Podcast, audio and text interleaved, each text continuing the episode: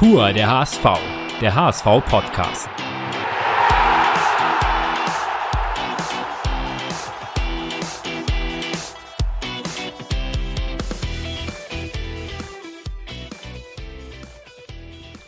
Herzlich willkommen zu Pur der HSV, der HSV-Podcast, in dem wir Spieler, Trainer und Verantwortliche des Clubs zu Gast haben und sie von einer ganz privaten Seite vorstellen wollen. Präsentiert wird unser Podcast ab sofort von unserem Recruiting- und Exklusivpartner Advergy. Was genau macht Advergy? Das müsst ihr euch in der Analogie zum Fußball im Grunde folgendermaßen vorstellen. Auf der einen Seite gibt es gute Fußballspieler, das sind im Fall von Advergy gute, qualifizierte Fachkräfte aus der IT- oder Baubranche. Diese werden in der heutigen Arbeitswelt sehr dringend gesucht, so wie eben Fußballer mit hohen Skills. Und dann gibt es die Vereine, die diese suchen. Das sind im Fall von Advergy Unternehmen wie Startups, Konzerne oder auch mittelständische Unternehmen. Advergy ist der Manager dazwischen, der Vermittler zwischen den Fachkräften auf der einen und den Unternehmen auf der anderen Seite, also quasi, um im Fußball zu bleiben, der Spielerberater. Denn ab einem gewissen Level bewerben sich gute Arbeitnehmer nicht mehr selbst proaktiv beim Unternehmen, sondern warten meist auf ein besseres Angebot von einem anderen Unternehmen oder einem Headhunter. Die Menschen, die Advergy sucht, ticken genauso. Auf der anderen Seite unterstützt Advergy Unternehmen bei der Findung von qualifizierten Fachkräften, denn gerade in der IT- und Baubranche gibt es mehr Jobs als passende Mitarbeiter. Wenn ihr euch jetzt als Fachkraft oder als Unternehmen angesprochen fühlt, dann schaut euch die Möglichkeiten an unter advergy.de. Und nun viel Spaß mit unserem aktuellen Podcast. Moin und herzlich willkommen zu einer neuen Folge unseres HSV-Podcasts, präsentiert von Advergy. Pur der HSV heißt er und dazu begrüßen euch auch dieses Mal wieder meine Wenigkeit Thomas Husmann und mir gegenüber mein geschätzter Kollege Lars Wegner. Moin Lars. Moin Tom. Ja, und an unserer Seite ist unser heutiger Gast, Linksverteidiger Miro Muhain. Moin Miro. Moin. Ich habe es gesagt, Linksverteidiger, Linksfuß, ein verdammt guter sogar zudem. Rückennummer 28, seit vergangenen Sommer 2021 hier beim HSV. 43 Pflichtspiele mittlerweile, ein Tor, fünf Assists. Aktuelle Saison, Leistungsträger, Stammspieler, ligaweit die drittmeisten Pässe, drittmeisten Ballaktionen. Das sind alles so die sportlichen Hard Facts. Hier bei Pur der HSV, da sind wir aber auch immer bemüht, den Menschen hinter dem Sportler vorzustellen. Und das wollen wir auch mit dir machen und haben uns gesagt, zum Einstieg sprechen wir über deine Herkunft. Du kommst ja aus unserem Nachbarland, aus der Schweiz. Was würdest du sagen, wenn du an die Schweiz denkst? Was kommt dir da als erstes so in den Sinn? Woran denkst du da? Ja, meine Familie, Freunde. Ähm, ja, und äh, ja, einfach ein schönes, schönes, gemütliches Land. Hätten wir dich mit Grüezi begrüßen sollen oder? Ja. Ja, dann. nee, aber an Moin habe ich mich auch schon gut gewöhnt. Ja. Sagst du das auch manchmal so, auch zu Leuten aus deinem Umfeld, die aus der Schweiz kommen? Oder? Ja, eher, eher so, eher so als Witz manchmal, ja. Spannend. Ähm, Gibt es für dich etwas, wo du sagst, wenn du so auf die Kultur in deinem Land blickst, äh, da bin ich typisch schweizerisch? Ja, ähm, Schwierig zu sagen. Ähm, ich würde sagen Pünktlichkeit eigentlich. ähm, ja, ich bin eigentlich immer pünktlich. Äh, Gibt es natürlich immer irgendwelche Ausnahmen. Ähm, aber sonst äh, bin ich meistens eigentlich sehr zuverlässiger. Also dieses äh, läuft wie ein Schweizer Uhrwerk, damit kannst du was anfangen? Auch? Ja, ja schon. Also ich finde das auch wichtig, dass man äh, ja, wenn man irgendwie abmacht, dass man dann äh, rechtzeitig kommt und, und wenn es nicht so ist, dass man dann auch Bescheid sagt. Du musstest schmunzeln und hast auch gesagt, eigentlich gab ja diese Saison eine so eine Geschichte. Wie sehr hat dich das dann auch gewurmt, als du da zu spät warst? ja, äh, schon ziemlich. Ähm, ja, es wurde ja dann auch richtig äh, ziemlich groß gemacht in den Medien und so. Ähm, ja, eben, eigentlich, eigentlich bin ich überhaupt nicht so. Ähm, ist mir dann einmal passiert und wird sicher nicht wieder vorkommen. Was vermisst du hier am meisten an deiner Heimat? Gibt es da ein Essen oder ein Getränk, abgesehen von Freunden und Familie? Nein, eigentlich nicht. Ähm, man kriegt ja alles, was man in der Schweiz auch kriegt. Das ist jetzt nicht, da gibt es keinen großen Unterschied. Ähm, was ich ein bisschen vermisse, ist, ist das Wasser. Also hier gibt es auch viel Wasser. Ähm, aber im Sommer jetzt, keine Ahnung, manchmal in der Alster hat man vielleicht nicht so Lust da reinzuspringen.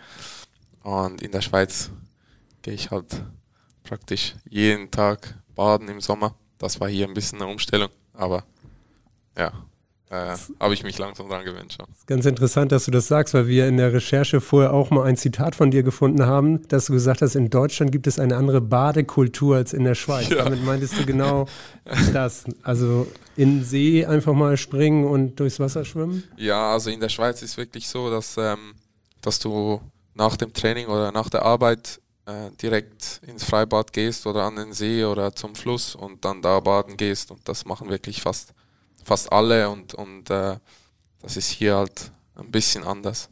Ähm, war dann ein bisschen gewöhnungsbedürftig, aber ich habe jetzt auch so meine Spots gefunden, wo ich, wo ich baden gehen kann zum Teil und äh, ja, das ist schon, schon was Schönes.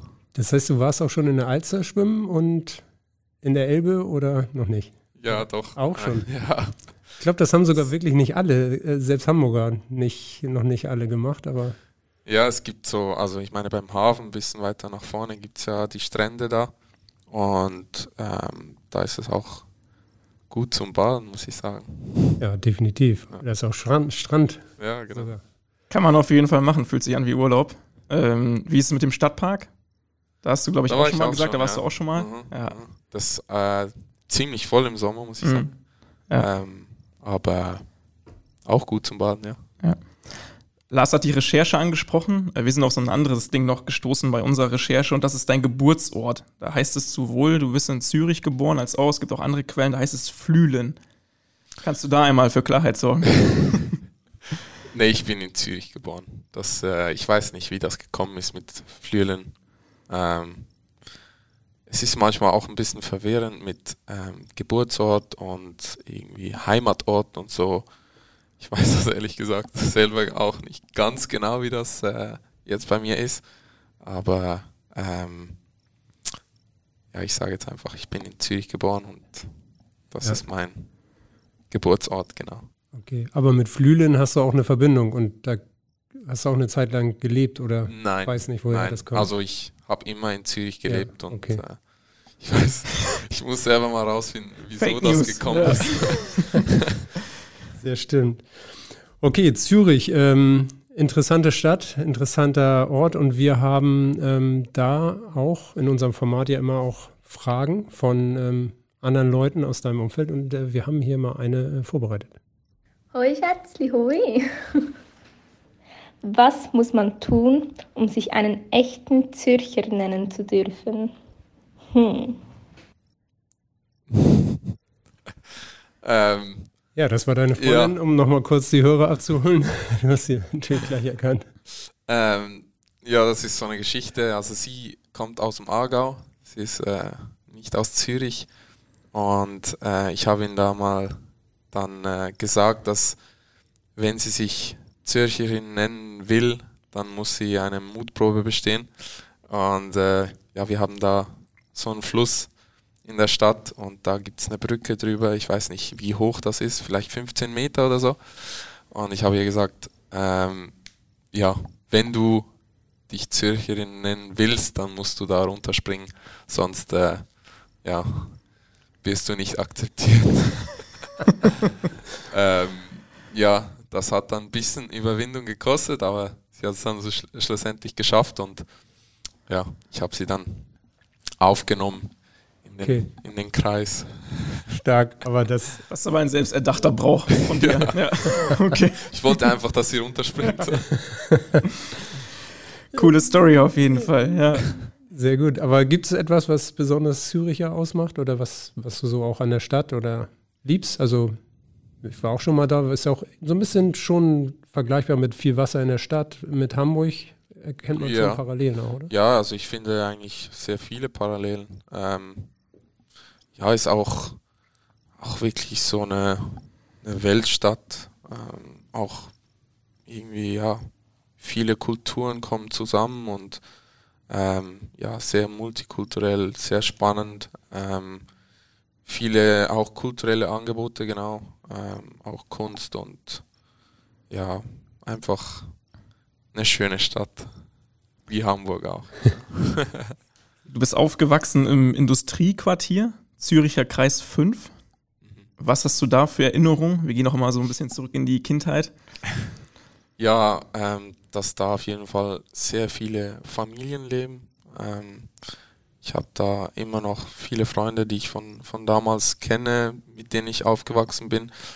Und ähm, ja, eben sehr familienfreundlich. Man, man konnte ja, rausgehen und da waren immer extrem viele Kinder am Spielen und ähm, ja, es, es war wirklich ein sehr, sehr schönes Viertel, muss ich sagen. Wie kam in dem Zusammenhang äh, Fußball äh, in den Kontext? Hast du da hast du auch sehr früh angefangen, Fußball zu spielen? Das war dann auch direkt vor Ort, wo du aufgewachsen bist? Ja, ähm, also da haben auch viele immer draußen Fußball gespielt. Ähm, wie sagt ihr, auf dem Bolzplatz, glaube ich, ja. sagt man in Deutschland. Ähm, das habe ich dann auch gemacht und, und ich bin sogar, glaube ich, mit fünf oder so schon, schon in den Club gegangen und äh, habe da auch schon angefangen. Also war früh eigentlich sehr viel Fußball immer bei mir. Das war dann schon FC Zürich? Ja, der, der Name war, glaube ich, Pampers. okay. Sagt man auch in Deutschland, Pampers Liga. Pampers. Das sind die ganz, das ganz kleinen. ganz, ganz kleinen und dann geht's da. Und dann geht's dann los. Und was sagt man denn äh, anstatt Bolzplatz in der Schweiz zu so einem Gummi, Hartplatz, wie auch immer, Käfig drumherum, Tore drin? Ja, gibt's da einen Begriff? Roter Platz. Roter Platz. Okay. Roter Platz ja. oder ja, einfach. Ich weiß gar nicht, wir haben nicht wirklich so einen Namen dafür. Einfach. Wir, gehen, wir sagen immer, gehen wir gut shooten. Okay. Shooten heißt, äh, gehen wir kicken quasi. Ja. Und roter Platz ist dann auch, äh, weil das so ein, so ein, also in Hamburg haben wir auch viele so, so Grandplätze, oder ja, ist es dann genau. roter Gummiplatz? Mhm. Oder ist es so dieser Grand? Ja, genau, okay. die, die, haben wir auch. Ja. ja. da gibt es auch äh, gute Erinnerungen für die, die immer auf mhm. Grand früher gespielt haben. Noch ja. gibt es noch ein paar Stellen an den, an den, an den Schenkeln, die immer noch genau. Steine drin haben. Gab es den Platz direkt in der Umgebung da von eurem Zuhause? Oder wurde auch mal so auf der Straße gespielt? Da gibt es ja auch mal Erinnerungen dran, so an seinen Bolzplatz, wie wir sagen. Ja, also wir hatten einen Fußballplatz ähm, in meiner Schule mhm. und das war eigentlich da immer offen. Dann sind wir da hingegangen, haben gespielt oder nach der Schule halt direkt da geblieben und den ganzen Nachmittag dann gespielt. Oder ähm, bei mir vor dem Haus gab es so einen Platz mit einer Mauer mhm. und die Mauer war dann das Tor. Äh, da hat man dann auch manchmal nur auf ein Tor gespielt oder ja immer so ein bisschen improvisiert. Ähm, ja. Gibt es die Mauer noch? Die gibt es noch, ja. Und es steht auch noch. Ja. also du kehrst schon häufiger in die Gegend noch zurück, weil du gesagt hast, dass da auch noch viele Freunde von damals wohnen. Also ja, euer Elternhaus meine Eltern, ist da immer noch auch? Ja, ähm, genau, die wohnen auch immer noch da und, und wenn ich nach Hause gehe, dann, dann gehe ich zu meinen Eltern und bin dann da in der Gegend unterwegs. Lässt du dann den Fußball Fußball sein oder geht es da auch nochmal an die alte Mauer oder die alten Plätze? Nein, tatsächlich, wenn ich jetzt mal zwei Tage frei habe oder so, dann, dann äh, will ich eigentlich nichts mit Fußball zu tun haben. Und ja, lass den Ball zu Hause. Wie war das damals? Hattest du nur Fußball im Kopf oder gab es auch äh, so im Teenie-Alter oder auch im ganz frühen Kindheitsalter irgendwie andere Sportarten, die du mal betrieben hast oder die interessant waren, wo du auch Talent hattest vielleicht? Nein, eigentlich war hauptsächlich Fußball. Ich habe schon immer wieder mal irgendwie Tennis, ähm, Badminton, Ping-Pong, alles Mögliche mal ausprobiert, aber Fußball war schon so die Hauptsportart. Wie sah es mit äh, Skifahren aus? Schweiz denkt man ja, natürlich Skifahren auch viel an, an, Skifahren. Ja. ja, Skifahren natürlich sind wir früher, bis ich 16 war, sind wir eigentlich jeden Winter gegangen. Ähm, ja, mein Vater war früher ähm, Junioren-Rennfahrer, äh, hat äh, Rennen bestritten und so. Und der hat mich dann auch mit drei, drei Jahren schon mitgenommen, so mit diesem Ich wollte dich mal fragen, da ob du immer noch an unserem virtuellen und, äh, Haus arbeitest. Ja, und ja dann sind wir eben jeden Winter gegangen und da war ich ähm, auch ziemlich gut drin, muss ich sagen. Mm, aber mit 16 habe ich dann aufgehört, einfach weil das ja, ein bisschen zu gefährlich ist. Klar, wenn man parallel Fußball spielt auf dem Niveau, dann. Ja, ja, und eben er hat sich auch beide Knie kaputt gemacht. Ähm, und ich dachte mir, er ist so gut, wenn ihm das passiert, dann kann mir das ja genauso gut passieren. Von dem her habe ich dann gesagt, jetzt lasse ich es mal sein und vielleicht dann nach der Karriere fange ich wieder an. Aber war das mal eine Option, dass du das äh, professionell betreibst auch oder mal im Kopf? Nein, das nicht. Nee. Das war wirklich nur so im Urlaub. Ähm, aber es hat schon sehr, sehr Spaß gemacht. Aber da war es dann schon klassisch Schweiz, ganz früh auf den Brettern gestanden und äh, auch die Hänge runtergefahren. Ja, ja, ja. Wettkämpfe und. Ja, ich war auch in der Skischule, da gab es dann auch immer am Schluss noch ein, ein Rennen. Ähm, Habe ich sogar auch ein paar Mal gewonnen. Mhm. Ähm, ja, sehr ehrgeizig war ich da auch. äh, aber ja, das, das hat auf jeden Fall sehr, sehr Spaß gemacht. Durchaus Talent also vorhanden. Ähm, wann standst du das letzte Mal auf Skiern? Also war das wirklich dann das letzte Mal mit 16 Jahren oder? Ja. Also schon ein Weilchen her. Mhm. Juckt's dich manchmal im Winter, wenn du in der Heimat bist? Ja, schon. Ja, schon. Ich würde schon gern wieder mal gehen. Aber ich gehe dann manchmal auch, äh, äh, wie sagt man, Schlitten fahren? Schlitten fahren? Schlittenfahren? Schlitten Ja. fahren. Ähm, das mache ich immer noch im Winter. Macht auch sehr Spaß. Also du bist dann schon so dabei, aber Ja, rodelst nur runter Ja. mit dem Schlitten. Genau. Ja, okay, okay. Äh, Du hast uns auch nochmal verraten, dass du einen Fable für Minigolf hast, dass es da in Zürich eine Bahn gibt, in der du oder auf der du immer gespielt hast. ja in, in St. Gallen. St. Gallen. Ja, ich habe da angefangen. Äh, da sind wir immer mit paar mit paar Spielern sind wir da nach dem Training hingefahren und haben haben Minigolf gespielt. Das hat echt Spaß gemacht. Hast du ähm, hier eine Bahn gefunden mittlerweile oder? Ja, ehrlich gesagt, hier war ich ähm, vielleicht zweimal. Ähm, einmal im Planten und Blumen gibt es eine Bahn Mhm. und einmal hier im Stadtpark ist Mhm. auch eine. Volkspark. Ähm, Volkspark. Ja. Äh, Ach so, ja, genau. sorry, Volkspark. Ähm, ja, erst zweimal und die Bahnen waren schon okay. Mhm. Ähm, ja, aber irgendwie bin ich jetzt nicht so oft dazu gekommen. Was heißt, die Bahnen waren okay und du hast ein bisschen geschmunzelt? Also ist es so, dass du da auch echt gut drin bist, dass du nicht mehr als drei Nein. Schläge brauchst oder ist es so einfach just for fun und Nein, ist schon einfach just for fun. Aber klar, immer wenn es irgendeine Sportart ist, dann ja, geht es immer ums Gewinnen und ähm, ja, ums Besserwerden. Mhm. Und da muss die Bahn schon Okay. sie schon gut stimmen. sein. Okay. Aber es ist schon so ein Charakterzug. Also wenn du die Sachen machst, dann auch, auch richtig und, Ja, und klar. Ähm, ich finde, wenn es nicht ums Gewinnen geht, dann ist es nur halb so, halb so lustig. So. Wie ist es beim Stand-Up-Paddling fahren? Da hattest du auch mal verraten, dass das von dir eine Leidenschaft ist und du das hier in Hamburg gerne machst. Ja, Da ist also das machen eine Challenge tatsächlich äh, auch sehr viele andere Spiele. Mhm.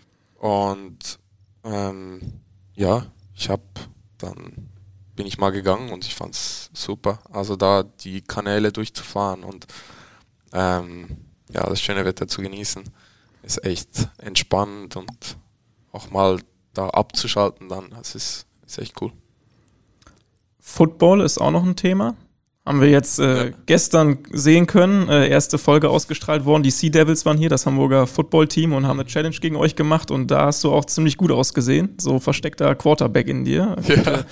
Ähm, gespielt habe ich tatsächlich noch nie. Mhm. Also ein paar Mal äh, einen Football geworfen, aber, aber so richtig gespielt noch nicht. Aber äh, macht auf jeden Fall Spaß. Aber du bist Fan. Ja, Also bist durchs Visuelle, durchs Gucken, hast du es verinnerlicht und. ja genau. Ja. Ja, ich habe da angefangen zu schauen. Also zu- zuvor habe ich einfach ein paar Mal den Super Bowl geschaut. Da wusste ich aber noch nicht wirklich viel äh, davon und äh, die Regeln habe ich nicht ganz verstanden. Ähm, das war mehr so ein Get-Together mit Freunden, dann Mhm. ein bisschen Spaß haben und, und einfach gucken. Ähm, und dann habe ich aber angefangen mit NFL Fantasy. Das ist so ein, eben so wie Kick, äh, nein, Kickbase. Mhm. Kickbase. Managerspiel. Ja. Genau, das mache ich nicht. ähm, und dann habe ich äh, mit dem dann angefangen, fast jeden Sonntag die Spiele zu schauen. Und ja, äh, macht auf jeden Fall Spaß und äh, ich werde das ja weiter verfolgen. Und ich freue mich auch dass wir in Amerika dann ein Spiel schauen können. Ja, ja da ja. sind wir auch schon sehr gespannt drauf. Sollst du den LA Chargers gehen? Ähm, wer ist da deine Franchise, für die dein Herz so schlägt? Oder welche Spieler findest du toll? Habe ich keine. Keine, keine Franchise. Nein. Okay. Ähm, Spieler, ja, auch Aaron Rodgers finde ich super. Der ist diese Saison nicht so gut, mhm. leider. Von absteigenden Ast so ein bisschen. Ja.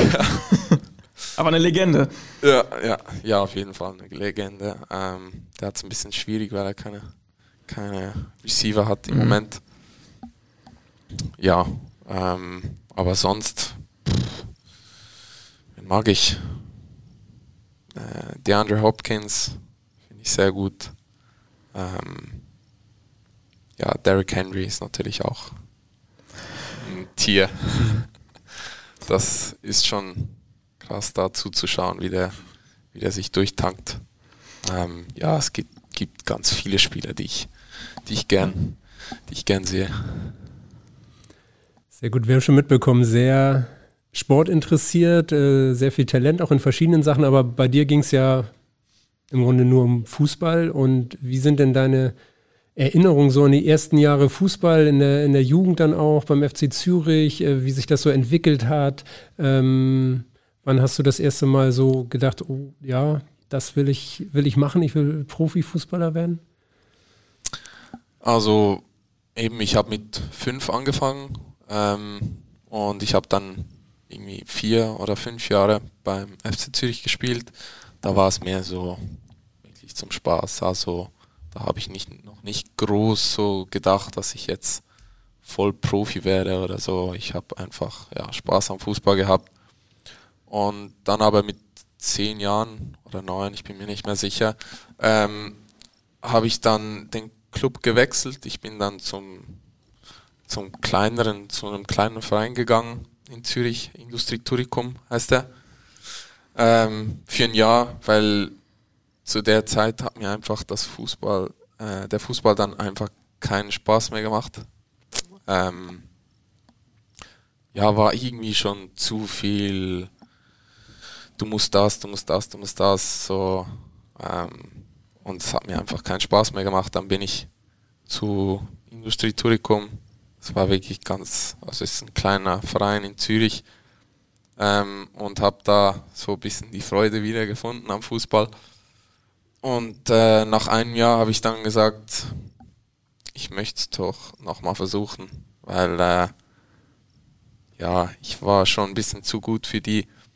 Ähm, und ja, ich wollte wie wieder so ein bisschen die Herausforderung suchen und bin dann zurückgegangen und äh, von da an dann bis 16 bei Zürich geblieben und dann, ja, als ich zurück bin, irgendwann in der U14 habe ich dann gesagt, so jetzt, jetzt will ich das schaffen, auf jeden Fall.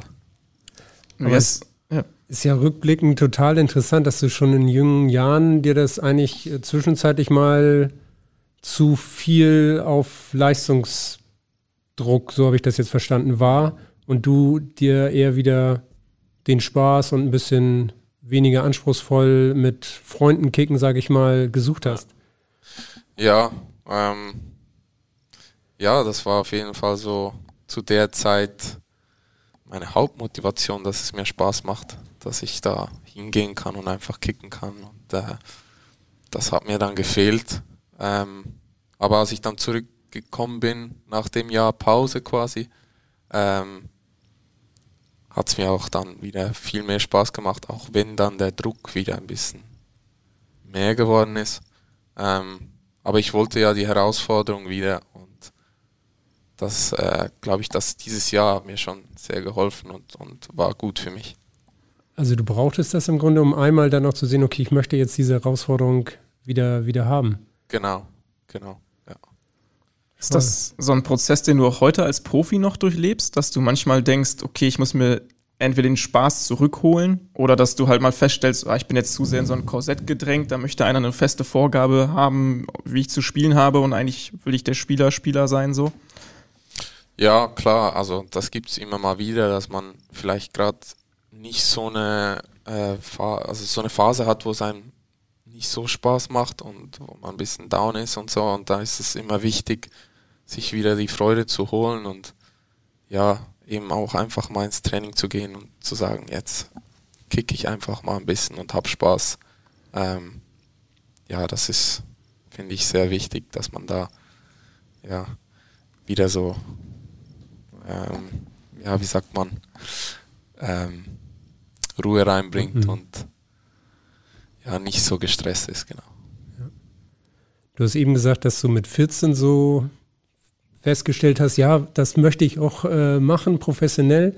Ähm, du bist ja auch sehr früh ähm, zum FC Chelsea dann gegangen, aber nochmal in die Zeit davor, ähm, gab es denn auch einen anderen Plan? Weil du hast auch eine Ausbildung nebenbei angefangen, dann in der Zeit. Also ich habe die Ausbildung mit 15 dann angefangen äh, als Hochbauzeichner und mir war das schon wichtig eigentlich, dass ich noch eine Ausbildung nebenbei habe. Äh, das habe ich auch von meinen Eltern mitgegeben bekommen. Ähm, ich fand das immer sehr wichtig. Und ja, ich habe das dann angefangen, habe natürlich gedacht, dass ich das auch abschließe. Ähm, aber das hat sich dann alles geändert, als Chelsea gekommen ist. Und ich musste dann nach einem Jahr abbrechen. Ähm, ja, und jetzt habe ich im Moment noch nichts. Ist dafür Fußballprofi geworden, ja, ist auch nicht so schlecht. Ähm, aber Hochbauzeichner ist ein gutes Stichwort für die nächste Frage, die wir haben. Ich wollte dich mal fragen, ob du immer noch an unserem virtuellen Haus arbeitest. Und wenn ja, was machst du denn daran? Nochmal deine Freundin Maria ja. und virtuelles Haus. Da ja. scheint ja noch was äh, hängen geblieben zu sein. Ja, ich habe auf meinem Laptop so ein Programm, ähm, wo man so ähm, ja, Häuser, Häuser bauen kann quasi. Und wir arbeiten da zusammen so ein bisschen an unserem Traumhaus. Das ist so ein Hobby. Ähm, macht echt Spaß. Und ja, ich bin da so ein bisschen dran, ja, ne, ja, ein schönes Haus zu bauen mit allem dran. Mit allem, äh, ja, schönes Wohnzimmer, Küche und äh, ist viel Arbeit, viel Detailarbeit auch, aber macht echt Spaß. Also das ist auch, die Leidenschaft ist nach wie vor auch geblieben. Also Hochbauzeichner war damals auch nicht nur, okay, ich muss jetzt irgendwas machen, sondern ich habe auch wirklich ein, ein Fable dafür, ein Interesse, ja, also damals war halt so, viele Fußballer haben einfach die kaufmännische Lehre abgeschlossen ähm, und ich wollte das aber nicht, weil so ein klassischer Bürojob war nichts für mich, das wollte ich einfach nicht. Und ich habe mich dann schon damit auseinandergesetzt, was ich wirklich machen würde wollen. Und so bin ich dann so Richtung Archit Architektur gekommen und, und ja, ich finde es immer noch spannend, sehr spannend. Ich, ich äh, ja, finde es auch schön, wenn ich irgendwo in der Stadt mal ein Gebäude sehe, was wirklich äh, architektonisch schön, schön gebaut ist und so. Und das fällt mir dann auch auf. Guckst du danach richtig oder ist das, sind das dann eher Zufälle so ah, und dann? Ja, manchmal, wenn ich so irgendwie unterwegs bin und irgendwo durchlaufe, dann gucke ich schon, welche Häuser mir gefallen, welche nicht. Aber manchmal fällt mir das auch einfach so ja. auf. Ja. Aber zeigt ja, dass das irgendwie auch in dir steckt, das Interesse daran. ja. ja, ich glaube, ein bisschen kommt das auch von meiner Mutter. Äh, sie ist Künstlerin und sie achtet auch sehr darauf, so was ihr ästhetisch jetzt so gefällt und äh, das kommt wahrscheinlich ein bisschen von ihr. Und das virtuelle Haus ist am Ende eine Spielerei oder ist das vielleicht auch auf lange Sicht mal ein Ziel, das so nachher auch zu bauen? Im Moment ist es äh, eine Spielerei, aber wer weiß, ähm, kann schon sein, dass das dann zur Vorlage wird. Wir werden sehen. Ja. Was hast du da für einen Geschmack, um das abzuschließen nochmal? Also sehr modern und neu oder hat das dann auch vielleicht alte Elemente und hast dann einen Baustil? ja, schon gefällt? modern, aber nicht so modern, minimalistisch. Also ich habe es schon gern, wenn es äh, so ja auch ältere Gegenstände mhm. drin hat, so ein bisschen äh, farbig, nicht zu, ja, keine Ahnung, so in den modernen Häusern sieht man immer wieder, das ist sehr so clean, clean ja. zu clean. Mhm. Und ich habe gern auch so, ähm, wie sagt man, ähm, jetzt habe ich das Wort vergessen. Ähm, verschiedene Sachen. Äh, Lebendiger das Ganze oder äh, farbenfroher? Ja, farbenfroher, aber so vielfältiger, abwechslungsreich, ne? abwechslungsreich, abwechslungsreich ja. aber viele persönliche Gegenstände auch, die man mhm. irgendwie in, in, der Wohnung verteilt und ähm, ja, aber schon eher ja. eher modern, okay. mit so auch alten, alten Sachen drin. Genau. Ja. Kommen wir zum, zum Sportlichen zurück. Ähm, Lars hat es angerissen, ähm, du selbst ja auch. Es ging zum FC Chelsea, also ein europäischer Top-Club. Wie ist das damals zustande gekommen, dass die überhaupt auf dich aufmerksam geworden sind? Ähm, wir haben da in der U16 ein internationales Turnier gespielt. Da war auch City dabei, Bayern war dabei, ähm, viele große Clubs. Und wir haben da wirklich ein gutes Turnier gespielt, sind Zweiter geworden und ich persönlich war auch, war auch sehr gut. Und die waren halt da, die Scouts, ähm, und haben mich gesehen. Und sie sind dann noch ein paar Mal in der Liga schauen gekommen. Und irgendwann haben die dann den Kontakt gesucht. Und ähm, ja, dann ist noch der Chef-Scout dann zum Schluss zu einem Spiel gekommen und der meinte dann sofort so, ja, wir wollen dich. Und äh, haben gleich direkt ein Angebot gemacht. Hm. Ja, ich habe dann sehr lange überlegt. Ich war mir wirklich lange nicht sicher, ob ich das wirklich machen will. Ähm, ja, ich dachte immer, ich würde gerne beim FC Zürich in die erste Mannschaft kommen äh, zuerst und dann den nächsten Schritt machen. Ähm, ja, aber dann dachte ich mir auch, äh, so eine Chance kann ich mir nicht entgehen lassen und das muss ich jetzt versuchen. Aber hattest du Zweifel, dass das, dass das passt oder? Ja, ja, klar. Ja. Ähm, ich habe mir auch so, so Listen gemacht, so Pro und Contra und es war echt lange, habe ich überlegt. Ähm, ja, aber schlussendlich gibt es dann keinen richtigen oder falschen Weg, äh, sondern einfach der, der sich für dich richtig anfühlt, ist auch der richtige Weg. Ja.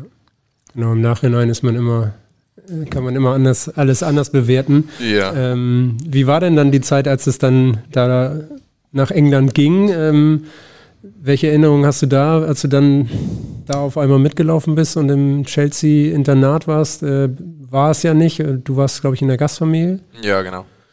Ja, es war auf jeden Fall ziemlich überwältigend am Anfang. So die ganzen Möglichkeiten, die, die sie da haben und wie groß das Ganze ist. Äh, die Leute, die, die alle schauen, dass es dir gut geht und so, ähm, ist schon Wahnsinn. Und war auch krass mit, mit 16 dahin, dann alleine in eine Gastfamilie zu kommen. Aber wir waren ja zu viert in der Gastfamilie und da waren auch noch andere Ausländer, die äh, gleich alt waren wie ich und auch alleine dahin gekommen sind. Von dem her ähm, war das auf jeden Fall gut, da mit denen ein bisschen ja, das zu teilen quasi. Ähm, ja, äh, es war, war aber nicht einfach. Ja.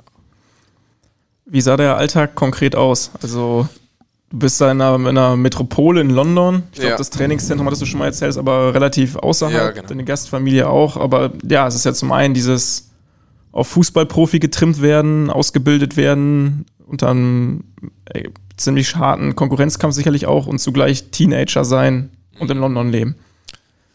Ja, was halt, was halt ist, dass man so ein bisschen in einer Bubble lebt, so in dieser Fußballwelt. Mhm. Und mit 16 ist halt schwierig, da irgendwie rauszukommen und ein bisschen Leute auch äh, außerhalb kennenzulernen, weil man geht ja nicht irgendwie am Abend äh, in die Stadt und geht was trinken oder weiß nicht was. So mhm. da Leute kennenzulernen ist schwierig. Ähm, es war eigentlich so, dass ich dann am Morgen halt äh, ins Training gefahren bin, ähm, haben da trainiert bis, kommt drauf an, wie hier, also vielleicht um 14 Uhr fertig oder um 17 Uhr erst.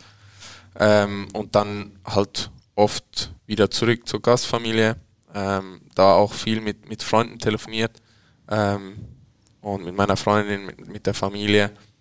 Und aber auch immer wieder mit den Jungs, die noch da waren, auch in den Gastfamilien, ähm, ja, halt so ein bisschen nicht ja, in die Stadt irgendwie shoppen gegangen oder mal was essen gegangen und so. Und äh, ja, ich habe dann da schon auch ein äh, paar Freunde gemacht.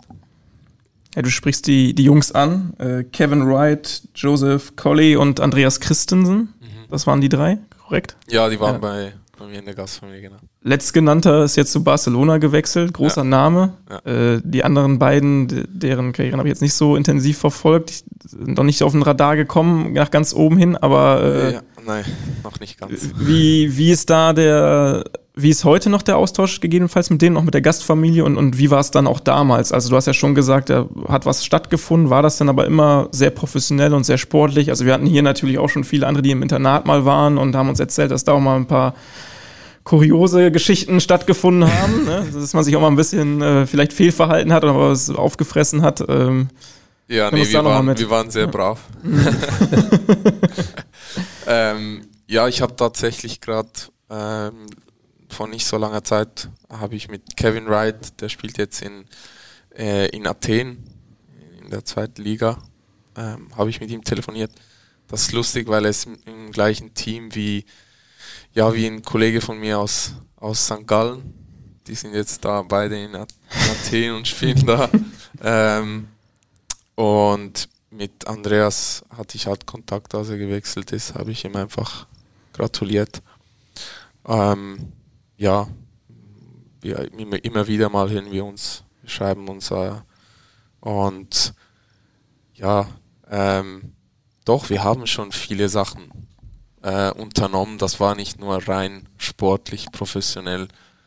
Ähm, ja, wir waren immer wieder mal zusammen unterwegs und äh, haben auch Minigolf gespielt. Im Freitag. äh, ja.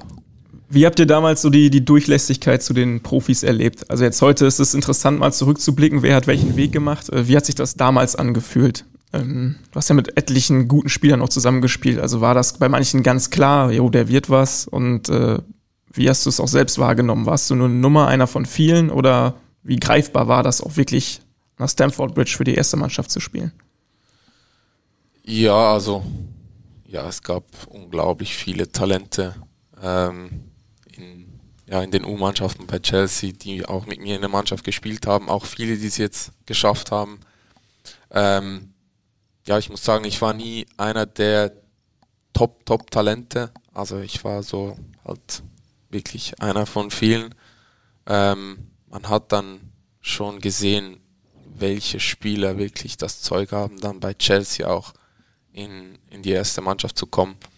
Ähm, ja, man hatte immer wieder mal Möglichkeit, mit der ersten Mannschaft zu trainieren. Zum Beispiel äh, in den Nationalmannschaftspausen, wenn viele Spieler von da weg waren, konnte man dann rübergehen und, und mit denen trainieren und das war schon schon äh, sehr beeindruckend. Ähm, auch die Qualität war unglaublich. Ähm, ja, aber bei mir war dann irgendwann schon klar, dass ich es sehr wahrscheinlich nicht schaffen werde, bei Chelsea in die erste Mannschaft zu kommen, aber ich konnte so viel mitnehmen von da. Ähm, ja, im Training, das, die Qualität war unglaublich und ich konnte extrem viel lernen und ich wusste auch, dass mir das, egal wo meine nächste Station ist, dass, dass mir das helfen wird.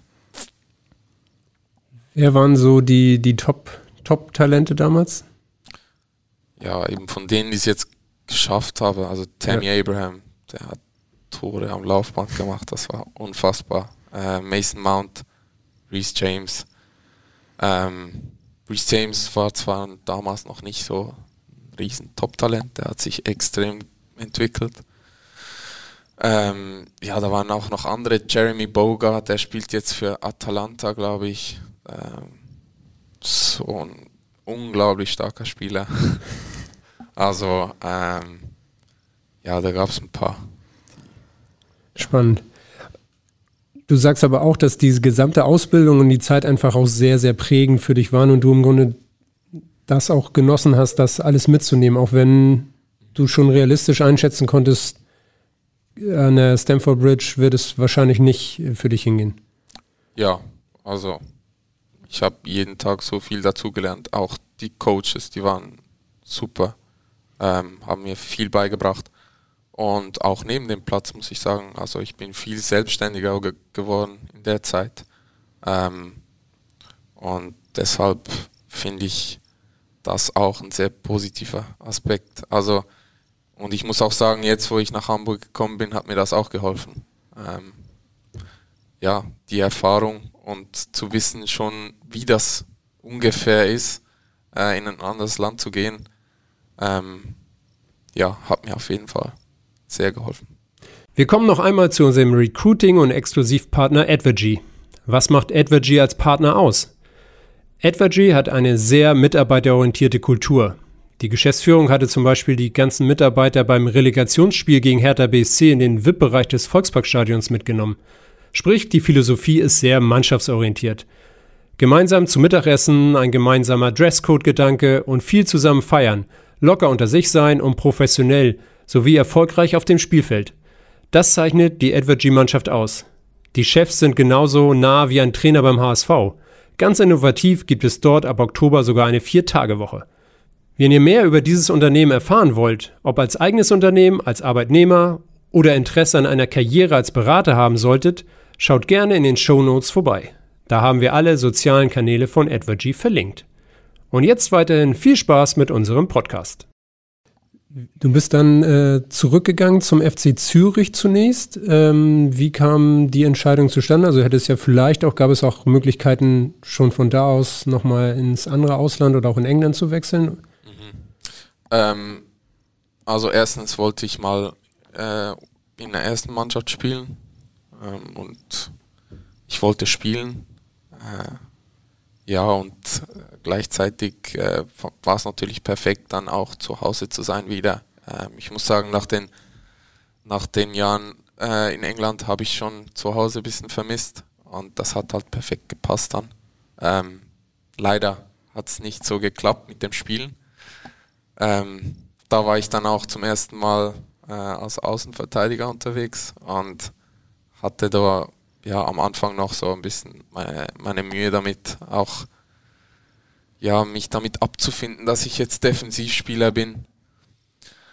Ähm, ich habe aber auch, muss ich sagen, nicht sehr viel Hilfe bekommen damals. Äh, man hat mir einfach gesagt, ja, du spielst jetzt Linksverteidiger und so ist das jetzt. Äh, nicht sehr viel Unterstützung gekriegt ähm, und so hat es dann nicht geklappt leider und ich bin dann nochmal zurück. Bei Chelsea du vor also linkes Mittelfeld oder Flügel gespielt. Welche Position waren das? Ja, alles ein bisschen sogar. Ich habe eine Zeit lang sogar Stürmer gespielt. Ähm, auch Zehner, Flügel, so Wingback auch, also Schienenspieler. Mhm. Genau, alles, alles ein bisschen. Spannend. Daher kommt der gute Fuß noch, den wir ja. ab und zu sehen. Abschlussstärke, ja. Genau, du sprichst es an, dass es äh, dann bei der ersten Rückkehr nicht sehr gut geklappt hat. Du hast äh, beim FC Zürich dann, äh, glaube kein Spiel am Ende sogar gemacht in der ersten Mannschaft, wenn das richtig ja, genau. ist. Ähm, du bist dann aber noch einmal zurück zum FC Chelsea. Ähm, hattest du davor nochmal dort den Anlauf richtig zu nehmen? Also war das dann anders, nochmal zurückzukommen? Ja. Also, ich war, ich bin dann einfach zurück, weil ich zurück musste. Also ich wollte auch nicht bei Zürich bleiben, weil ich keine Spiele gemacht habe. Ähm, ja, ich bin dann zurück und dachte mir, ja, jetzt, jetzt gebe ich nochmal Vollgas und dann schauen wir weiter. Habe ich dann gemacht und dann habe ich mich aber entschieden, dass ich ähm, ein halbes Jahr später, also ich bin dann ein halbes Jahr zurück und habe mich dann entschieden, dass ich den Schritt nochmal versuchen will. Ähm, da war es mir jetzt auch nicht so wichtig, dass ich unbedingt zurück in die Schweiz muss. Ähm, aber da haben wir natürlich auch geschaut und äh, sind dann fündig geworden. Ähm, ich konnte dann zum FC St. Gallen genau gehen und da ist es dann gut gelaufen, besser als bei Zürich. Ähm, bei deiner Rückkehr zum FC Chelsea war eine Sache auch noch anders und ähm, da wollen wir jetzt auch noch mal einen nächsten Einspieler mit einer Frage zu dieser Zeit auch äh, einspielen.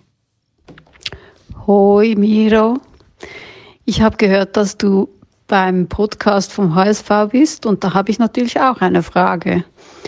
Du bist ja mit 16 alleine nach London in eine Gastfamilie. Und dann, als du 19 warst, bin ich auch gekommen und wir haben zusammen eine Wohnung gesucht und auch eine gefunden.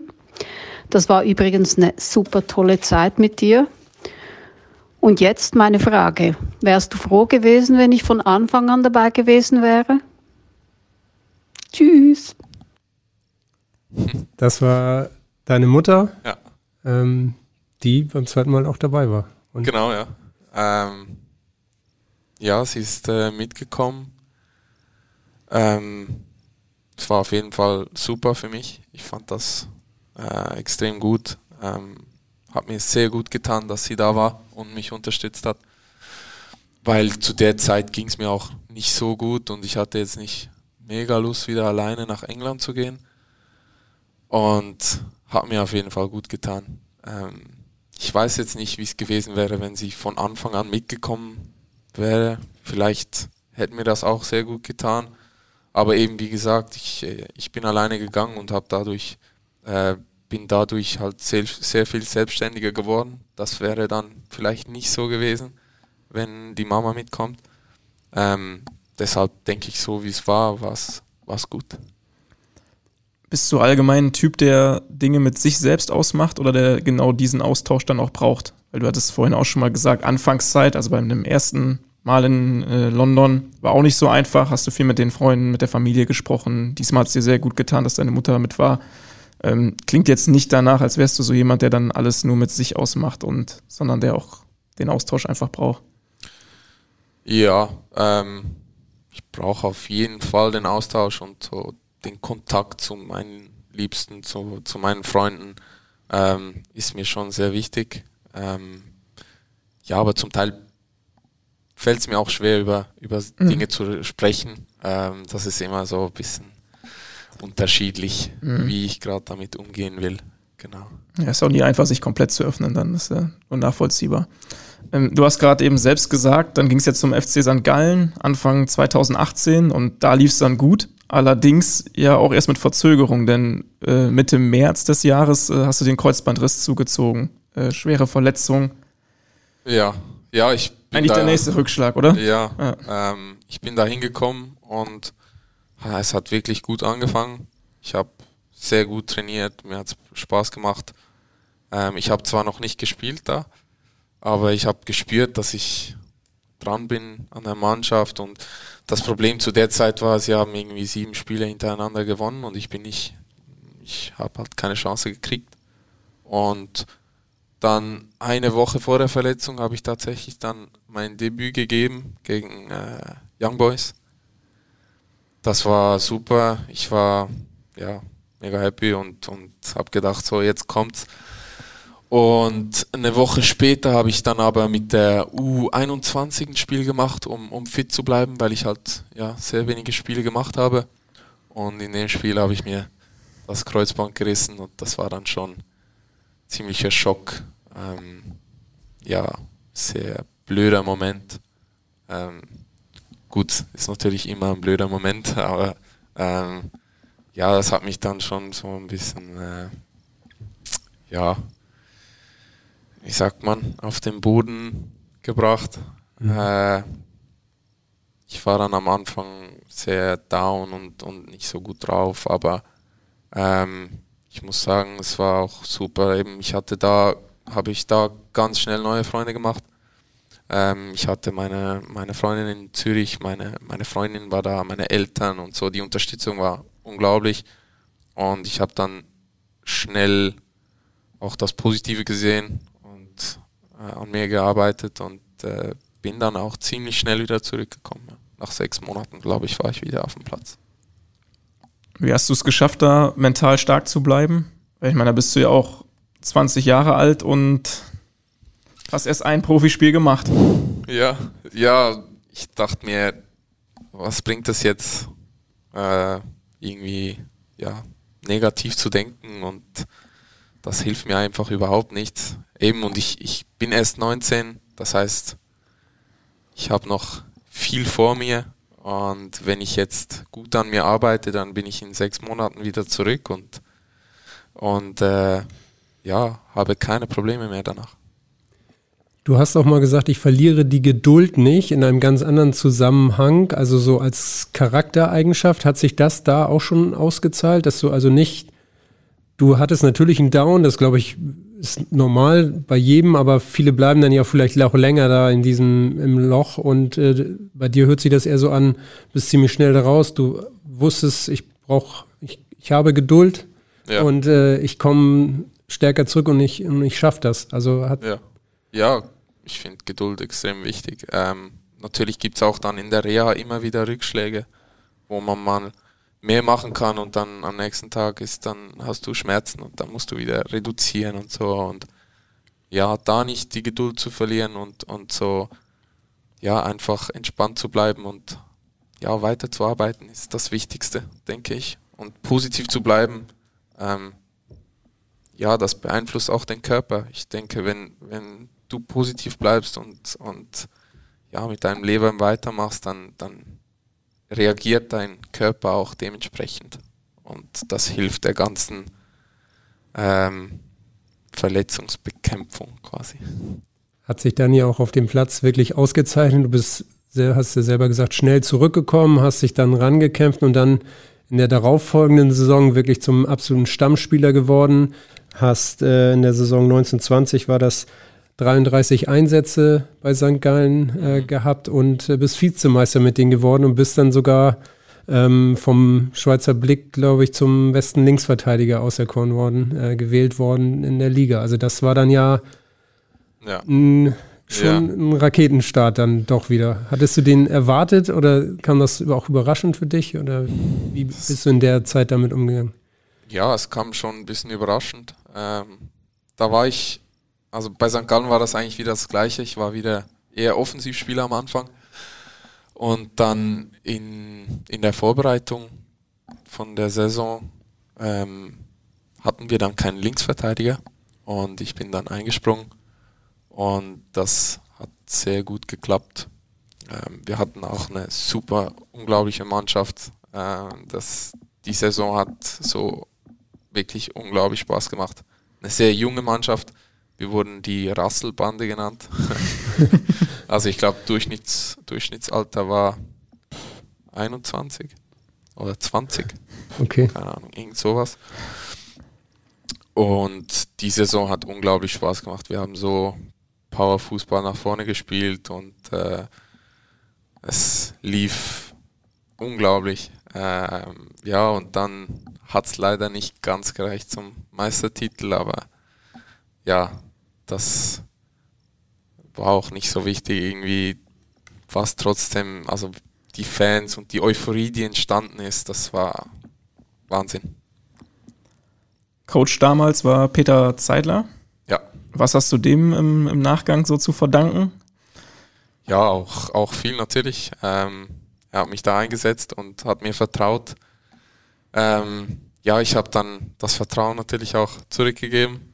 Ähm, aber ja, auch da seine Spielweise hat sehr Spaß gemacht. Das war wirklich offensiv, Power pur. Und ja, das war schon, war schon cool.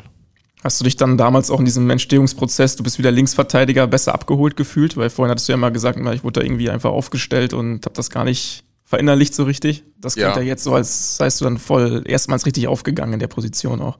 Ja, also ich fand schon, ich habe dann auch ähm, das viel besser angenommen und ich, ja, mir hat es dann auch sehr Spaß gemacht und ich wurde mit jedem Spiel besser und das zu sehen auch für mich selber war, war, war super und ähm, ja, ich habe mich da richtig reingehängt und ja, ich, ich habe mich wohlgefühlt auf jeden Fall.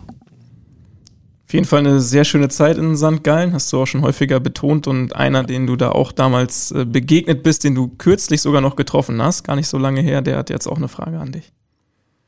Morgen, Miro. Ich habe gehört, du bist im HSV-Podcast zu Gast und ich hätte eine Frage an dich. Was war das lustigste Erlebnis, was wir zwei zusammen äh, erlebt haben? Da bin ich mal sehr gespannt, was du zu erzählen hast. Ciao, Brütsch. Wir sehen uns bald. Liebe Grüße von Jasper. Ja, das war Jasper van der Werf von SC Paderborn. Ja. Habt ihr euch gerade letztes Wochenende auch lange nach dem Spiel unterhalten und jetzt eine Frage nach euren Erlebnissen. Also wir sind in ein Restaurant gegangen in St. Gallen ähm, und dann habe ich Fleisch bestellt und der Kellner hat mich gefragt, äh, Medium und ich habe gesagt, nein, groß. und äh, ja, irgendwie, das war sehr lustig. Alle haben sich kaputt gelacht und das war, das wurde dann irgendwie so ein bisschen zum Gag und jedes Mal, wenn wir, wenn wir essen gegangen sind, dann, dann wurden irgendwelche Sprüche gemacht und äh, ja, war immer ziemlich lustig. Äh, ich weiß jetzt nicht, ob das die Geschichte ist, die er meint, aber ich, ich nehme es, ich weiß nicht, ich denke nicht, aber ja, das ist das, was mir jetzt gerade mal eingefallen ist.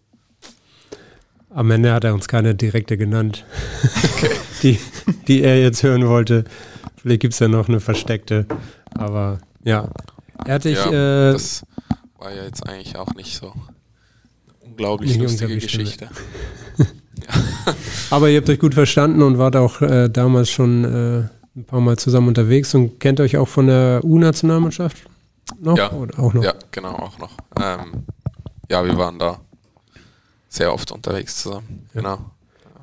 Und äh, ich habe den Begriff, wie ihr dich verabschiedet habt, nicht richtig verstanden. Das ist so Schweiz für Bruder oder Bridge? Brudi. Oder Brudi, hat er Brudi gesagt? Brudi, glaube ich, ja. Okay, also doch. Oder Bridge. Bridge, ja. Bridge. Ja, Bridge ist auch, ist, ist auch so. Okay. Okay. Genau. okay. Gut, dann haben wir das auch eingeordnet. Lernen wir ein bisschen das noch hier im Schweizerdeutsch dazu. Ähm, St. Gallen, ähm, eine sehr ereignisreiche Phase, hast du schon gesagt. Und wir haben dann noch eine, ähm, vorbereit, äh, eine Frage vorbereitet von einem ähm, externen, der ähm, auch mit St. Gallen zu tun hat und der die perfekte Brücke auch zum HSV schlägt. Moin, moin, Miro. Alles klar in Hamburg. Äh, ich habe eine Frage, die Vergleich betrifft zwischen St. Gallen und Hamburg. Wie nimmst du die Euphorie der Zuschauer im Stadion wahr zwischen der Saison 1920, wo du hier in St. Gallen um den Meistertitel gespielt hast, im Vergleich zu jetzt äh, Hamburg, die Aufstiegseuphorie, die da ist, vielleicht auch schon mit Relegationsspiel in Berlin, äh, mit dem Heimspiel auch. Wie machst du hier den Vergleich? Das war Tomi Wunder, ähm, Radiokommentator vom äh, FC St. Gallen. Okay. Und auch, wie wir gelernt haben, HSV-Fan. Okay, alles klar. Glühender HSV-Fan. Glühender HSV-Fan. Ja, das war auch äh, St. Gallen-Kurvengänger, aber ja. hält es auch mit unseren Farben. Ja. Okay. Ja, ich glaube, der große Unterschied ist, dass, dass in St. Gallen, als wir da oben mitgespielt haben, hat niemand damit gerechnet.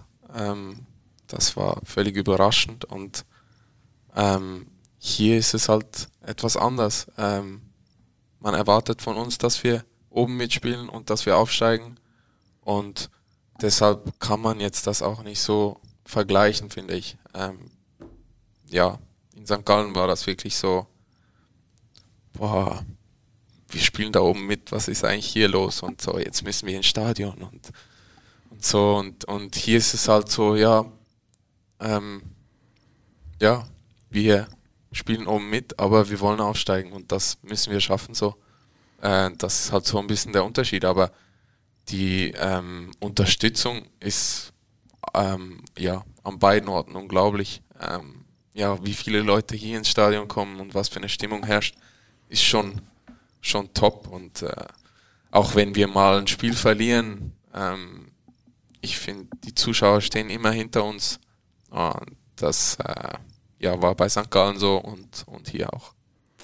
War das denn auch damals beim FC Chelsea so? Da hat man bestimmt auch immer erwartet, dass man in der Jugend jedes Spiel gewinnt, außer man spielt vielleicht gegen direkten London-Konkurrenten oder wie hat man das da wahrgenommen eigentlich? Ja, wir hatten einfach noch keine Fans. Ja. Aber ähm, wurde schon erwartet, ja, ja, dass wir, dass wir eigentlich jedes Spiel gewinnen. Ähm, wir hatten da auch, also vor allem in der U18, haben wir da auch ähm, eigentlich immer gewonnen und auch die Liga meistens gewonnen. Ähm, und so die Erwartungen waren schon, waren schon da. Wie ist es für, für dich als Spieler? Verändert sich da dein, dein Mindset extrem, was so die Vorbereitung auf ein Spiel angeht und auch während des Spiels? Also diese Erwartungshaltung, wenn das einerseits ist, Underdog, mal gucken, was geht und umgekehrt, ja, heute müssen wir gewinnen. Also dieses. Ja, macht sicher einen Unterschied, ja. Mhm. Ähm, ja, man versucht sich halt äh, davon wie los, loszureißen, dass dieses Müssen und so, und, sondern ähm, ja, eher das in positives Gefühl umzuwandeln, so wir sind gut und wir können, wir können gewinnen, wir können jedes Spiel gewinnen und, und äh, mit dem Gefühl, auch mit dem Selbstvertrauen auf den Platz zu gehen, ähm, ist wichtig. Aber ähm, ja, sich so wie ein bisschen den, den Druck auch dann zu nehmen, äh, ist sehr wichtig, dass man nicht zu verbissen in ein Spiel geht und dann kann es schnell passieren, dass dann ähm, ja, Sachen nicht funktionieren, die normalerweise gehen, wenn man sich nicht so einen Druck macht. Lass uns nochmal einen Schritt zurückgehen. Als du hierher gekommen bist, äh, 2021, zunächst ja als Leihspieler, da halt auch innerhalb des Teams als der Herausforderer. Da war ja mit Tim Leibold ein Linksverteidiger gesetzt, der eine sehr gute Vorsaison auch gespielt hatte. Ähm, wie kam der Wechsel zustande? Wie hast du das Projekt HSV damals erlebt? Und ähm, ja, wie bist du auch gewachsen dann in der Zeit mit dem Club? Ja, also zuerst war das über meine Berater, ist das zustande gekommen. Ähm, die haben Kontakt aufgenommen und dann ähm, ja, haben wir mal ein Telefonat gehabt ähm, und sie haben mir erklärt, was der Plan ist und, und was sie vorhaben und mir hat das alles sehr gefallen. Ähm, sie haben sich extrem gut vorbereitet und mir so eine Präsentation gemacht und äh, das war schon beeindruckend und ich, ich habe dann schnell gespürt, dass das das Richtige ist, der, der richtige nächste Schritt. Ähm, für mich war auch klar, dass das Leibe hier ist und, und dass er ähm, ja, der Captain ist und, und ähm, ja, trotzdem hatte ich das Gefühl, ähm, dass es der richtige Ort ist und wenn ich hart arbeite, dass ich dann irgendwann meine Chance kriege und die dann nutzen muss und ist halt überall so, wenn, wenn du den nächsten Schritt machst, dass du immer einen Konkurrenten hast, gegen den du dich durchsetzen musst. Und ja, äh, auf jeden Fall bin ich dann gekommen. Am Anfang war es natürlich nicht so leicht, ähm, wie ich aber auch erwartet habe dass ich äh, am Anfang nicht spiele oder nicht so viel spiele. Ähm, bin dann aber ein paar Mal eingewechselt worden und hatte ja dann gutes Gefühl, bin immer besser reingekommen. Ähm, eben dann ist halt ähm, die Verletzung von Leibe passiert. Ähm, ja, sehr unglücklich. Ähm, und von da an hatte ich dann aber die Chance, mich zu zeigen und mich da ins Team zu spielen, ähm, war auch eben nicht so einfach am Anfang, ähm, da direkt dann seine Stellung einzunehmen, seine Position. Ähm, aber eben mit jedem Spiel ist das besser geworden und äh, ich habe mich auch, finde ich, sehr gut entwickelt in der Zeit. Ähm, ja, und hat mir auf jeden Fall Spaß gemacht, ja. Du hattest in der Phase, ja, ähm, das merkt man und sieht man auch, aber du hattest im ersten Jahr natürlich auch noch im Grunde im Hinterkopf, äh, es ist ein Live-Vertrag, was ähm, ja auch noch für zusätzlichen Druck ähm, für einen selber sorgen könnte. War das bei dir so oder hast du das dann auch eher äh, entspannt gesehen oder hat sich das nochmal geändert jetzt im Sommer, nachdem dann die feste Verpflichtung kam und du ähm, jetzt damit dann auch einfach nochmal äh, ja, Vertrauen gespürt hast? Also, ich fand es nicht mal so schlecht, dass es ein Leihvertrag war eigentlich, weil es war wie so, wie so eine Probezeit. Äh, ich konnte den Verein kennenlernen und sie konnten mich besser kennenlernen und ja, wenn es passt, dann unterschreibt man einen neuen Vertrag und wenn nicht, dann geht man, als wenn man dann schon da ist, es nicht passt, aber dann schon einen Vierjahresvertrag unterschrieben hat oder so, das ist ja dann auch nicht äh, das, was man will. Von dem her, ja, fand ich das eigentlich gut, aber klar, man denkt dann immer, ja, jetzt, jetzt muss ich zeigen, was ich kann und äh, ich, oder ich will zeigen, was ich jetzt kann und äh, damit die das sehen und, und äh, ja, da musste ich auch immer so ein bisschen äh, schauen, dass ich das nicht zu sehr mache, äh, mir den Druck machen, genau. Ähm, Habe ich dann geschafft, das äh, ein bisschen abzulegen und danach die Vertragsunterschrift ähm, hat schon sehr, sehr, sehr gut getan, weil ich wusste, dass sie wirklich an mich glauben und ich wusste auch, dass ich hier bleiben will und so, ja, die Vertragsunterschrift hat sicher auch sehr geholfen.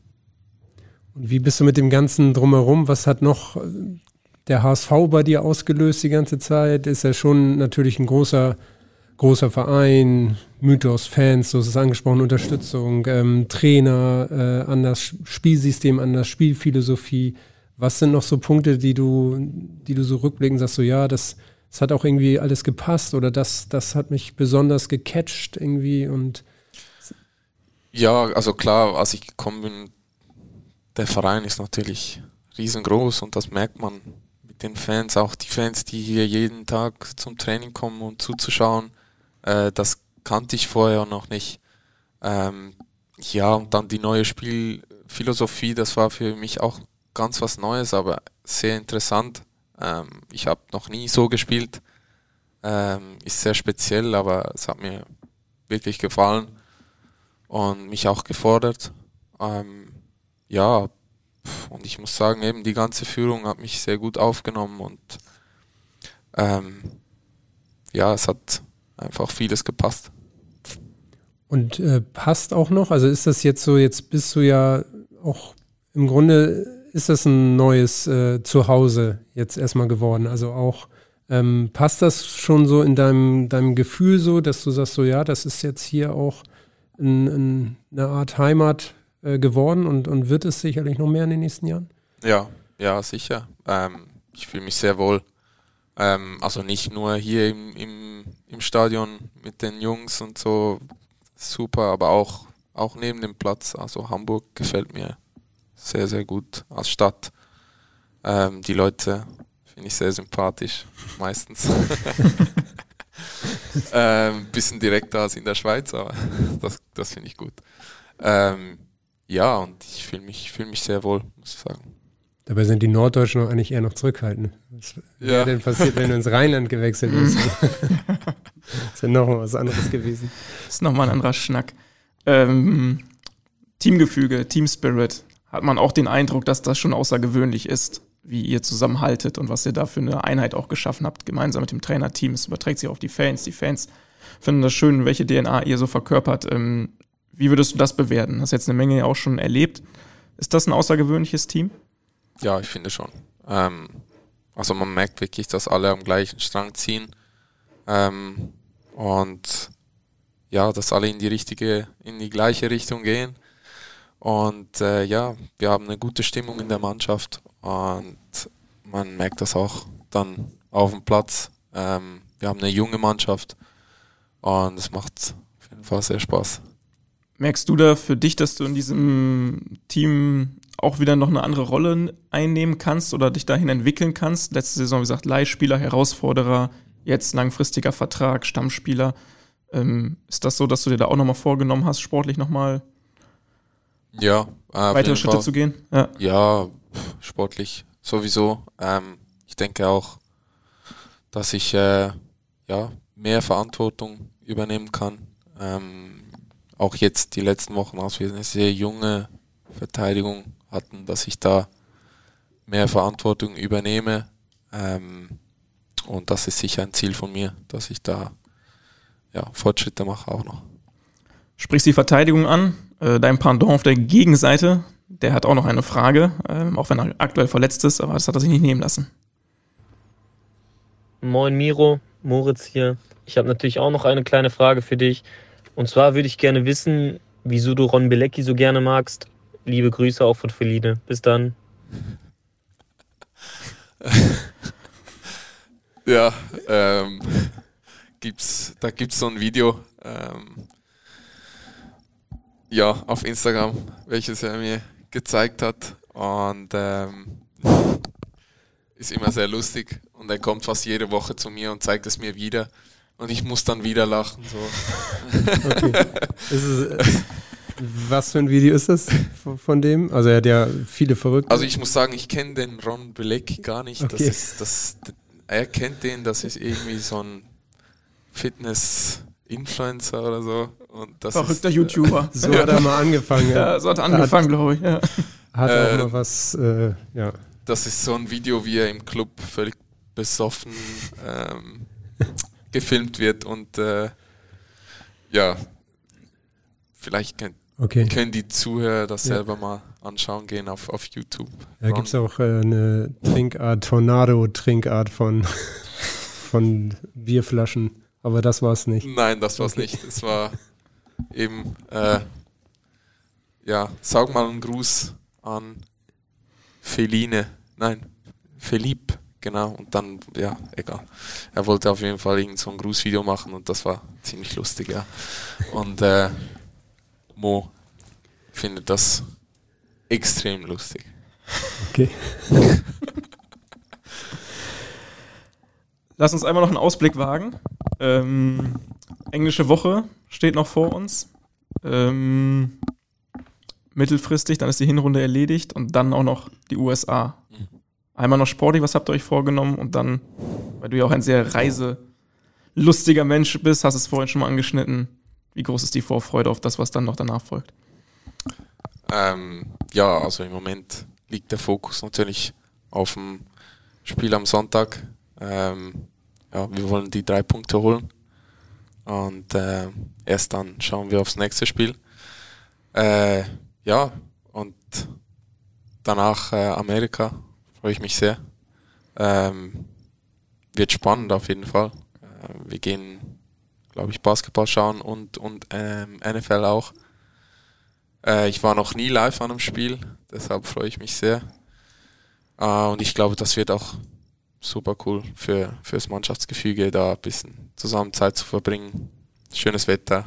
Äh, ja, wird, wird auf jeden Fall cool. Warst du vorher schon mal in den USA? Ich war mal in New York, ja. Für, für, eine, für eine Woche, ja. Das war, war auch schön, aber ist natürlich was ganz anderes als LA. Ähm, ich war da im Winter sogar. Ist auch ja, eine Riesenstadt ja. und, und, sehr spannend, äh, was man da alles, alles machen kann. Ähm, aber ich freue mich sehr auf LA auch. Du bist insgesamt sehr reisefreudig auch, kann man sagen. Äh, das interessiert dich einfach, verschiedene Kulturen, verschiedene Städte. Du ähm, feierst, glaube ich, auch Weihnachten dieses Jahr äh, an einem besonderen Ort ähm, und hast das auch schon in der Vergangenheit öfter, öfter gemacht. Ja, ähm, ja, dieses Jahr gehe ich tatsächlich nach äh, Ägypten und danach nach Kapstadt. Äh, Weihnachten dann in Kapstadt. Mal schauen.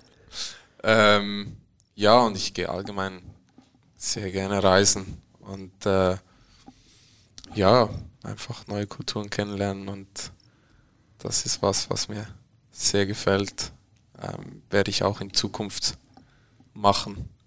Ähm, ja, meine, meine Freunde machen das auch gerne und, und meine Freundin auch. Die ist auch immer dabei. Von dem her ist schon was, was mir sehr gefällt. Was war so der spannendste Ort, an dem ihr wart, wo man vielleicht nicht gleich drauf kommt? Klar, wenn man irgendwie vor der Freiheitsstatue steht, denkt man schon, oh wow oder so, aber irgendwie irgendwas einen besonderen. ähm, ja, vielleicht Kuala Lumpur. Das mhm. war schon interessant. Also ich war in Indonesien, das war mit meinem Vater nur. Äh, wir gehen sehr gerne tauchen. Waren da für vier Wochen sogar.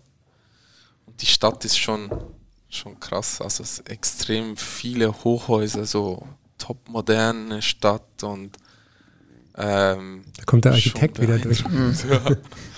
ähm, also jetzt nicht extrem schön, aber so beeindruckend, weil wirklich riesen Hochhäuser und äh, sehr modern und spannend zu sehen auf jeden Fall, weil ich wusste davor noch nichts von Kuala Lumpur. Ich habe noch nie davon gehört und wäre jetzt auch nicht drauf gekommen, da hinzugehen. Ja. Was bist du allgemein für ein Reisetyp? Also ähm, wie verhältst du dich dann im Urlaub?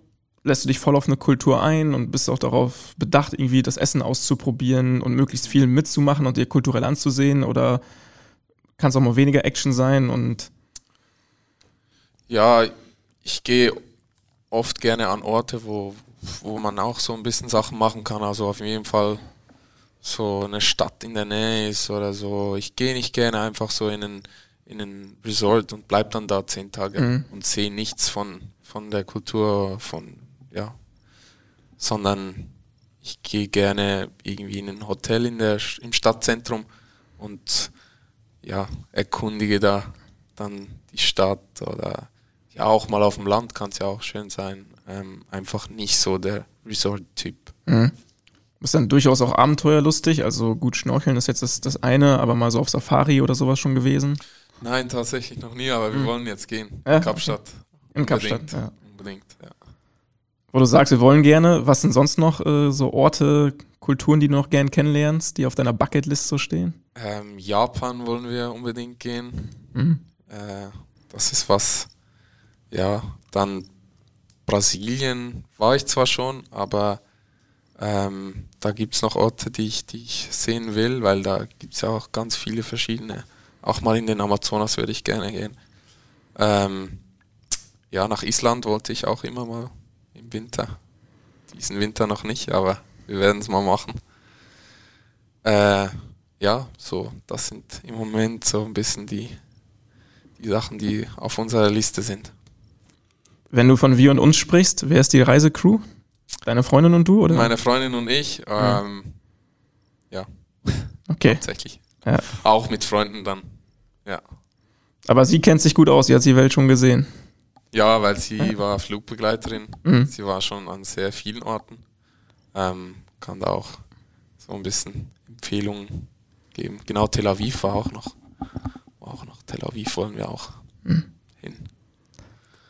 Ja, spannende Reisen vor sich, spannende Reise hier in den letzten, ja, fast 80 Minuten, die wir hier verbracht haben, äh, von den, vom Schweizer See in Zürich, von den Bergen über ähm, Chelsea, St. Gallen, HSV. Vielen Dank für diese Eindrücke, Miro. War sehr kurzweilig und sehr spannend. Äh, viele tolle Geschichten von dir gehört. Vielen Dank. Ich hoffe, dir hat es auch einigermaßen Spaß ja. gemacht. Danke euch. Über dich zu sprechen. Ja, vielen Dank an dieser Stelle. Vielen Dank fürs Zuhören. Wir verabschieden uns äh, und hoffen, dass ihr bald wieder einschaltet. Und bis dahin sagen wir Tschüss und nur der. HSV. Pur der HSV, der HSV Podcast.